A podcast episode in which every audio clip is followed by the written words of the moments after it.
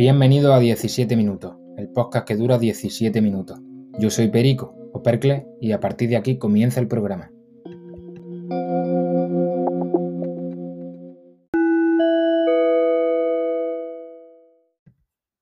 Muy buenas tardes amigos, otra semana más, otro domingo más, como siempre, al podcast 17 minutos. Muchísimas gracias, como siempre digo, antes de empezar el podcast, por la acogida que tuvo el episodio pasado. Esta vez fue el episodio 3, Amor entre personas.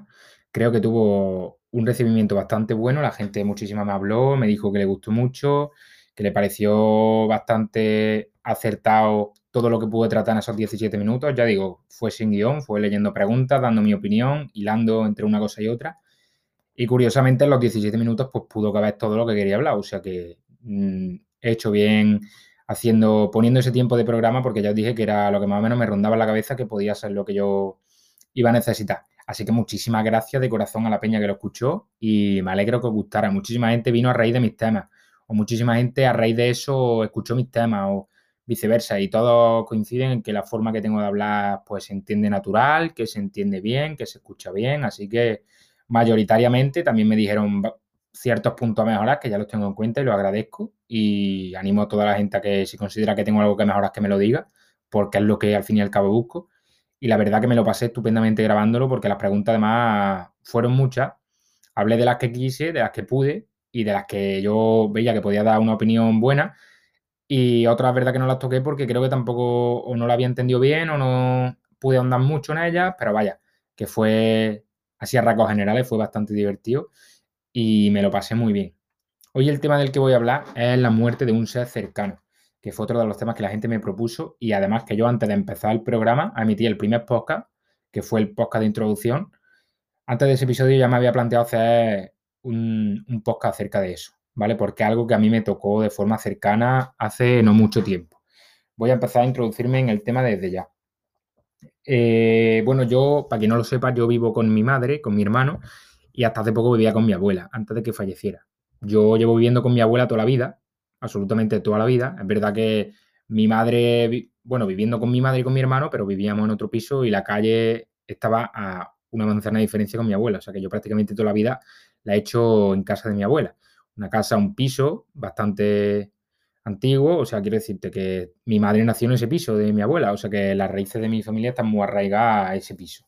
Por tanto, yo, mi abuela no ha sido algo como mucha gente que tiene una relación más distante de vamos a ver a los abuelos. Yo es que toda mi vida era Mm, viviendo con mi abuela. Entonces, para mí mi abuela ejerció un papel de madre.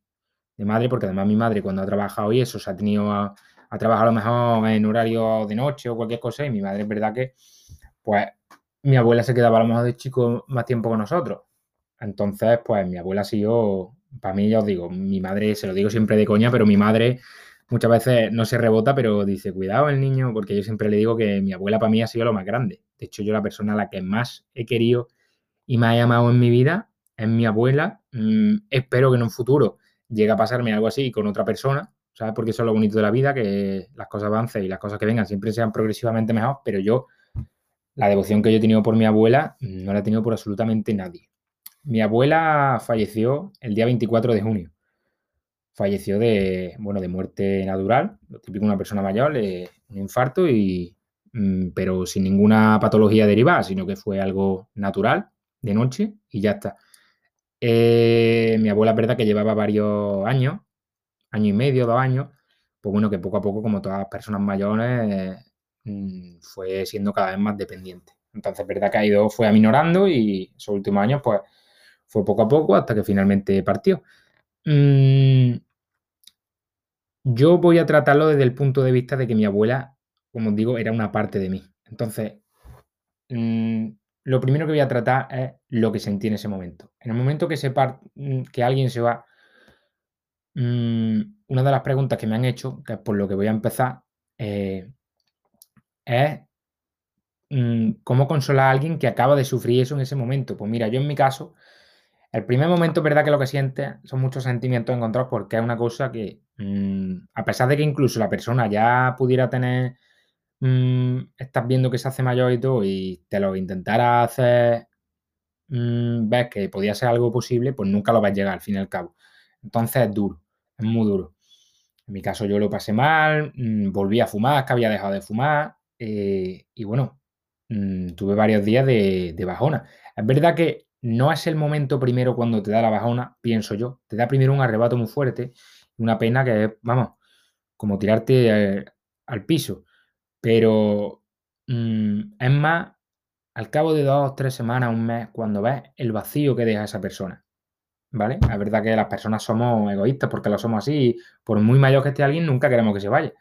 Mm, pero realmente hay veces que decimos, bueno, ya ha concluido su vida. Al fin y al cabo, es parte de la vida la muerte y tiene que ser parte de la vida. Pero es verdad que es las dos, tres semanas cuando se hace más duro. Porque realmente lo que te hace acordarte de lo que sientes por esa persona es su ausencia.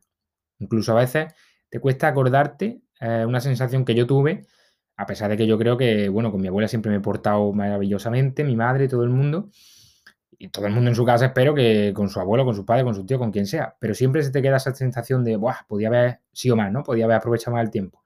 Yo creo que siempre pasa. De hecho, la experiencia que tengo eso, de gente cercana que le pasa lo mismo, siempre llega esa sensación irremediablemente, pero porque somos así. Somos así y siempre pues tendemos a tirar ese tipo de pensamiento. Entonces yo es verdad que cuando más lo noté fue a la tercera o cuarta semana. Y de hecho, a día de hoy, pues todavía me vienen viniendo momentos en los que piensas, ¡buah! Y piensa mi abuela, es como que te desinhibes y por momentos te vas haciendo mm, consciente de eso, en plan, hostia, que es que se fue, ¿sabes? Mm, ya no está.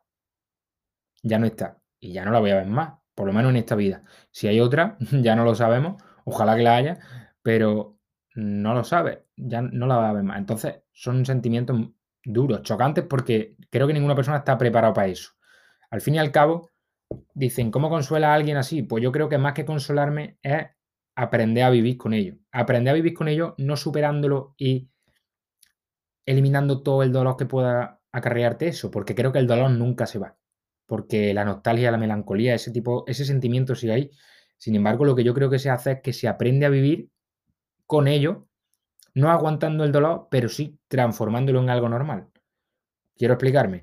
Mm, no llega un día en el que tú digas, lo tengo 100% superado, ¿vale? O sea, bueno, pues murió mi madre, mi padre, mi abuela, quien sea, ya no me duele, no me afecta, o sea, me da igual. No. Sin embargo, llega un momento en que aceptas y eres capaz de manejar esos sentimientos, abordar esos sentimientos sabiendo que son parte natural de la vida. Entonces, cuando ahí lo superas. Eso es lo que yo creo. Entonces, a una persona para consolarla, lo primero que se le tiene que dar es tiempo. Y además de tiempo, animarle, o sea, no excusarle decirle, va, venga, no. Decirle, llora, ¿sabes? Llora lo que tengas que llorar. Al fin y al cabo, llorar sana. Llora, mmm, asimílalo, vívelo, da gracias, es un punto fundamental, da gracias por lo que has vivido. Podrías no haberlo vivido, podría haberte tocado mm, de abuelo, de padre, de madre, otra persona que a lo mejor no te hubiese gustado tanto, no hubiese tenido la relación como por desgracia otra gente no la tiene. O peor, que no la hubieras conocido. ¿sabes? O que se hubiera ido, o que trabajara fuera, que no lo puede, cualquier cosa. Entonces tienes que dar gracias por lo que has vivido. Y esas cosas se tienen que quedar ahí. El máximo recuerdo que se te queda de una persona, eh, la máxima forma de mantenerla en vida es recordándola. Y recordándola bien. Recordándola bien, porque mmm, otra de las preguntas, de hecho son dos de las preguntas de las tres que he escogido para este podcast. Una de ellas es cómo te desahogas o con quién hablas. Y la otra es qué crees que no hace salir adelante. Y las dos las voy a usar para hilar lo siguiente, que es que yo eh, lo que me hace salir adelante es ese instinto. Yo soy una persona muy, mmm, ¿cómo lo digo? Agnóstica y muy escéptica. O sea, yo creo más que nada en la ciencia, mmm, creo en las cosas que veo, las cosas que se prueban. Intento tener siempre los pies en la tierra. Sin embargo, hay algo dentro que a mí me dice que mi abuela algo me dice que mmm, a ratos me da toque de atención. Si yo mmm, me tiro al suelo, me lamento, me quiero encerrar, no quiero salir, no hago las cosas. Entonces, tengo una sensación dentro instintivamente que me dice que mi abuela en algún sitio me está viendo. Entonces yo, el simple remordimiento, ¿sabes? Que mi abuela me está viendo y yo no estoy, a, yo estoy a lo mejor llorándole o pasando penuria o no haciendo las cosas que tengo que hacer, o incluso en el día a día, haciendo cosas que yo tengo que hacer, tengo que hacer esto, y no dando el 100% de mí, a mí eso me repatea. El simple hecho de pensar, mi abuela me estaría viendo y me estaría diciendo lo mismo que me diría en vida, decir, cuidado el niño, se puede ser más flojo, se puede ser más cafre, se puede... Entonces, eso es lo que a mí me hace seguir adelante. Que mi abuela lo que querría es que yo saliera adelante. Y eso para mí es un impulso tan grande que lo utilizo de fortaleza. Porque sé que si estuviera en vida, a lo mejor me diría otra cosa y diría, bueno, vale, abuela. Y la podría no engañar, pero medio salir del paso. Pero ahora ya no puedo. Porque ya no sé lo que me va a decir, ya no sé lo que me diría. Pero me lo imagino. Y sé que lo que me diría es que siguiera adelante. Siguiera adelante y que lo que hiciera con coraje, lo que hiciera con corazón, lo que hiciera que me esforzara. Por lo tanto, yo ese tipo de cosas mm, la utilizo como fortaleza. Eso es una de las cosas que me hace seguir adelante. Que si mi abuela estuviera viéndome, querría que las cosas que yo hago le pusiera el 100% de mí. Y que siempre mirase el lado bueno de las cosas, por duras que fueran. Y mira que son muchas las cosas que ocurren que dices, coño, qué puta. Porque vivimos en una situación en la que todo es mm, una torta, vamos. Todo es una torta metafórica. Todo lo que pasa cada dos por tres nos llega, vamos, y gracias a lo que cabe estamos bien. Hay mucha gente que está fatal, por lo menos hablo en mi caso. Gracias a lo que cabe, tengo trabajo, puedo, estoy estudiando, bueno, pues puedo hacer cosas. Habrá gente que esté peor y mm, mm, me repatea. Pero dentro de lo que cabe, lo que me hace seguir adelante es eso. Y pensar de decir, pues si ahora lo hago por mí, ahora lo hago por mí y por mi abuela. Porque sé que me estaría viendo y querría que fuese una persona que se buscase lo suyo y que fuese de provecho. Por tanto, eso es una de las cosas que a mí me hace salir adelante. Creo que lo principal. Aparte también, el cómo ha afectado eso a mi madre, mm, a mi hermano, a mi casa, a mi tío, a mi entorno. Bueno, pues yo lo hago también por mi madre, porque sé que mi madre lo que necesita es mm, que su hijo mm, vayamos para adelante, ¿sabes? Que digamos, hombre, no estamos ahora, si nos tiráramos todo al barro y nos lamentáramos, pues entonces ya no levantamos cabeza, eso no se puede. Entonces hay que llenar a la gente y que, la gente te vea que, aun con dificultad, puedes seguir adelante y te obligas a seguir adelante porque te ves capaz de seguir adelante. Y es una fortaleza, creo, que puede además contagiar a la gente, contagiarla en el buen sentido. Si la gente te ve afrontando una adversidad, se puede hacer fuerte contigo. A través de ti se puede hacer fuerte. Por lo tanto, eso yo creo que es una cosa que siempre hay que tener en cuenta. Que cuando se va alguien, vale, llora. Y te animo a llorar. Y tómate tu tiempo, el que haga falta. Pero verás como lo verás como algo normal.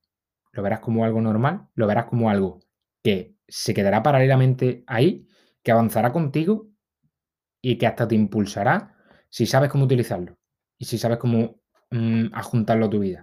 Y que la persona que hayas perdido esté donde esté, planteate simplemente esa pregunta. Si me estuviera viendo ahora mismo delante mía, detrás de la puerta, ¿querría que yo estuviese como estoy? En caso de que estés mal o estés lamentándote o estés entrando en un estado de la vida una puta mierda, yo creo que no querría. Vamos, estoy seguro de que no querría. Por último, la pregunta que me han dicho es cómo me desahogo y con quién hablo. Bueno, yo hablar, me gusta hablarlo siempre con mis amigos, con mi madre también, pero sí es verdad que yo como me desahogo escribiendo. Escribiendo o incluso llamarme loco, pero creo que más de una persona a lo mejor lo hace, o a lo mejor no lo hace y estoy quedando ya aquí de paranoico, pero bueno. Me gusta cuando estoy en la cama con la luz apagada, la persiana echada y todo ya para acostarme, mirar el techo y hablar conmigo.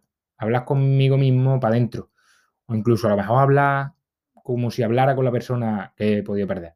¿Sabes? Y expresarme, contarle mi día a día, contarle cómo me va, lo que siento, pero además siendo sincero, te tienes que sincerar, decir, pues mira, la verdad, qué puta mierda, ¿sabes? De que te ha ido, pues esto es una mierda. Pues si hay días que sientes eso, tienes que decir eso. Si hay días que sientes otras cosas mejores, decir, voy bien, ¿sabes? Eh, hoy han pasado cosas que el día ha sido la leche, tal cual. Esas cosas las tienes que hablar. Pero la persona con la que principalmente tienes que hablar es conmigo mismo. Por eso yo la forma que tengo de desahogarme es escribiendo. De desahogarme y de sanarme. Porque yo escribiendo hilo muchas cosas, aprendo muchas cosas, doy pie a muchas cosas y yo escribiendo personalmente creo que avanzo como persona y tomo reflexiones muy buenas. Habrá quien tenga otra forma. Hay gente que lo hace dibujando. Dibujando, esculpiendo, haciendo deporte, lo que sea. Yo lo hago escribiendo. Así que ese trampolín, esa salvación, ese, esa ventana, esa vía de escape que pueda tener cualquier persona, le animo a que la use porque mm, va a sacar lo mejor de sí y posiblemente saque una versión buena de sí mismo si es algo que le impulsa a salir de ahí, de un pozo en el que a lo mejor no esté. No es que le saque de forma instintiva, que le saque de forma que te disinhiba de la pérdida, no, no, pero te va a sacar de forma Mm, progresiva y te va a hacer ver por qué estás, todo con un porqué, con una explicación, por qué está saliendo, por qué está avanzando, te va a hacer superar algo y además te va, te, va a mostrar claramente cómo lo ha superado. Por tanto, esa vía de escape yo le animo a todo el mundo que las coja, porque cada uno tiene la suya y no es menos que ninguna. No es menos. El que escriba, que escriba, el que dibuje, el que dibuje, y el que juega la petanca, que juega la petanca. Me importa mm, mm, una mierda, la verdad. Cada uno que use lo que más le venga. Porque al final, al fin y al cabo, lo que. cuando tú pierdes a una persona, esa es la reflexión que quiero sacar como reflexión final.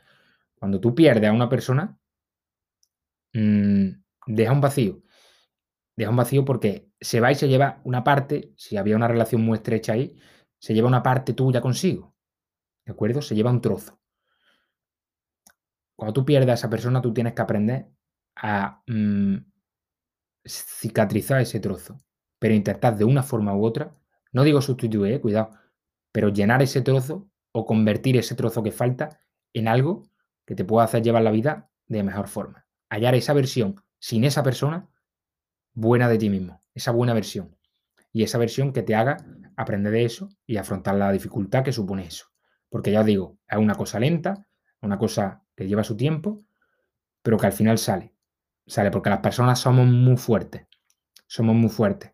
Y aunque hay cosas que no asimilemos, estamos, somos capaces de llevar para adelante casi cualquier cosa.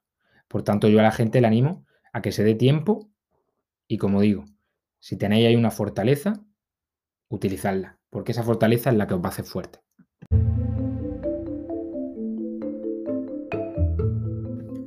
Y esto ha sido todo, chavales. Muchísimas gracias. La verdad que ha sido un tema que, bueno, es bastante delicado, pero creo que me veo con la capacidad de comentarlo porque ya os digo, fue una cosa que, bueno, se supera, se afronta y aún estando superándolo todavía, pues bueno, se va llevando poco a poco y se intenta llevar con naturalidad. Y uno se recuerda poco a poco porque está aquí, hacia dónde va y quién va detrás tuya, quién te impulsa y lo que querría la gente que te, quiere para ti. Por lo tanto, al fin y al cabo, es, algo que debe tomarse con naturalidad. Por último, daros las gracias. Podéis seguirme en redes, arroba percles, P-E-R-C-L-E-S-S, tanto en Twitter como en Instagram, que son las redes que tengo activas, y podéis escribirme, compartir el podcast si os gusta, y como digo, escribirme por si queréis comentarme algo, cosas a mejorar, darme vuestra crítica, lo que sea. Por último, mm, os voy a animar, esta vez voy a hacer un poquito de publicidad hacia mí mismo, he sacado un tema que se llama Muerto en Vida y aunque es cortito, narra la anécdota en vivo de cómo afronté el día que, perdí a mi abuela. Así que os puede gustar ese tema porque va eso. Está en YouTube, Spotify, pero si lo veis en YouTube, mejor, ¿vale? Un saludito y nos vemos el próximo domingo.